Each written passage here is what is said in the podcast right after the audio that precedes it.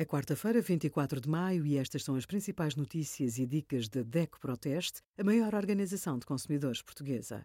Hoje, em DECO.proteste.pt, sugerimos mais-valias, aguarda até junho para declarar reinvestimento no IRS, polpa de tomate, cebola e cenoura aumentaram mais de 60% nos últimos 12 meses e os resultados dos testes da DECO Proteste a 12 bombas de calor. A maioria das marcas comercializa carros elétricos. Com uma autonomia cada vez maior, há modelos para todas as carteiras. Atraídos pelo incentivo do governo, muitos consumidores avançam para o negócio. O fundo volta agora a atribuir incentivos à aquisição de carregador no âmbito de condomínios.